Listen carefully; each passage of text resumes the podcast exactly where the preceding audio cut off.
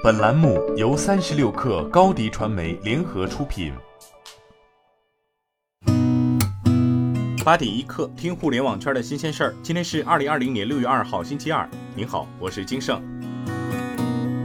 三十六氪从多位资方人士处获悉，小鹏汽车接近向美股市场秘密提交 IPO 文件，计划融资五亿美金。整体上市计划预计在今年七月到九月，已经聘请摩根大通、高盛等投行。其中，摩根大通为主承销商。小鹏汽车副董事长兼总裁顾宏棣曾担任摩根大通亚太区投行主席。对此，小鹏汽车回应称：“我们不会评论市场传言。小鹏汽车会密切关注资本市场的发展动态，以把握有利企业发展的融资机会。”继去年上线火车票后，拼多多对线上旅游的探索再向前一步。三十六氪发现，近期拼多多在 App 端低调上线飞机票业务。和火车票相似，飞机票业务的入口同样位于拼多多 App 首页的充值中心内。不过，目前在小程序端首页的充值中心内，并未发现飞机票业务的入口。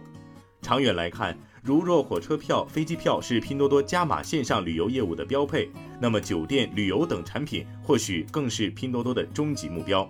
目前，在拼多多的多多旅行中，已包含国内游、出境游、国内门票等品类。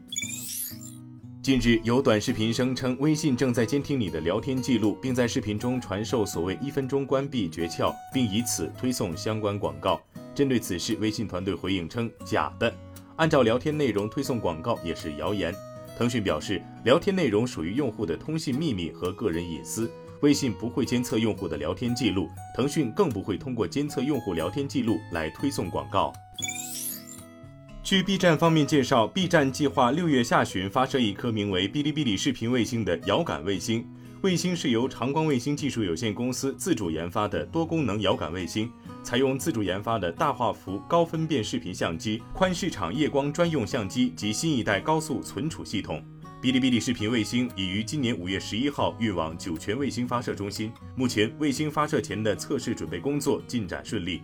如发射成功，哔哩哔哩视频卫星或将成为国内首个由互联网公司定制的用于科普的视频遥感卫星。去哪儿网发布的六一大数据显示，在去哪儿网平台上，已有近半数家庭一年亲子游超三次。新一线城市增长较快，以杭州、成都、西安等新一线城市的家长为例，近六成的一零后一年带家长出游超过三次。一加科技 CEO 刘作虎昨天在微博发布关于电视的调查问卷，就用户最近是否有购买电视的计划、倾向选择的尺寸等问题进行了调查。这也暗示着一加电视或将在国内发布。二零一九年九月底，一加在印度举行发布会，发布了首款智能电视产品 Q 一系列。去年年底，刘作虎曾透露，一加电视会争取二零二零年在国内发布。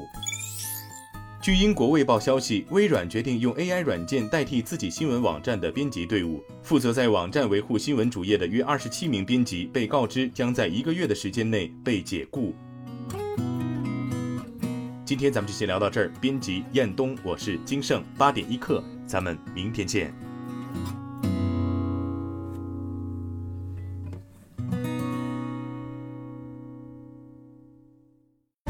欢迎加入三十六氪官方社群，添加微信 baby 三十六氪 b a b y 三六 k r，获取独家商业资讯，听大咖讲风口，聊创业，和上万客友一起交流学习。